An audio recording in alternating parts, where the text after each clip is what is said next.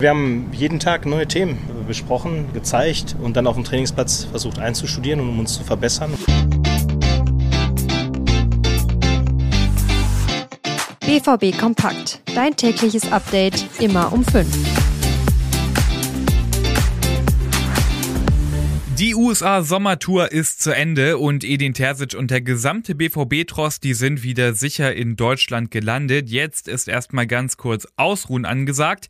Deshalb nehmen wir uns heute auch ein bisschen Zeit, um die USA-Sommertour so ein bisschen Revue passieren zu lassen. Außerdem quatschen wir über die U23, denn da gibt es Transferneuigkeiten, die allen BVB-Fans wohl richtig gut gefallen dürften.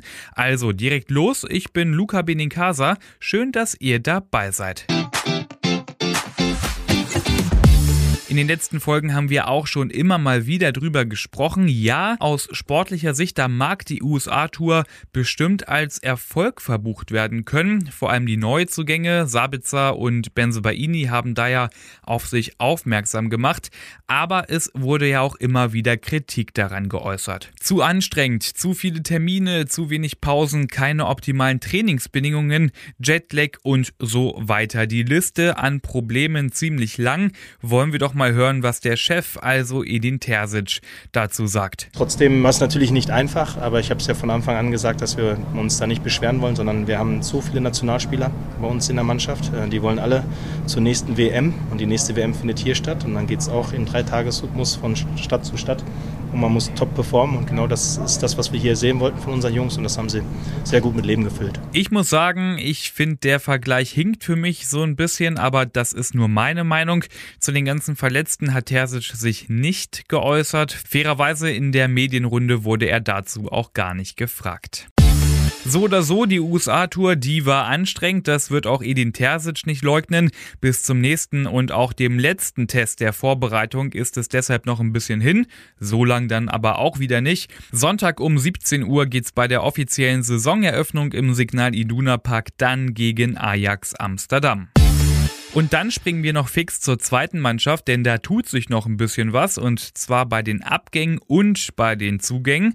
Kümmern wir uns zuerst um den potenziellen Abgang und zwar geht's da um Namdi Collins, der 19-jährige Innenverteidiger, der wird nach Infos der Ruhrnachrichten zu Eintracht Frankfurt wechseln und das soll jetzt ganz schnell gehen, denn schon zum Drittligastart am Wochenende, da soll Collins schon nicht mehr im Kader der U23 stehen. Und das ist ein echter Verlust, denn Collins, der galt und gilt eigentlich immer noch als ein großes Talent beim BVB, eines der größten der letzten Jahre.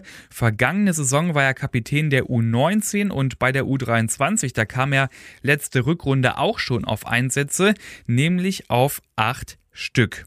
Und jetzt zu den Zugängen. Da geht es nämlich um einen Stürmer und der Name, der dürfte allen BVB-Fans so richtig gut gefallen. Jermaine Nischalke oder auch Nie Schalke.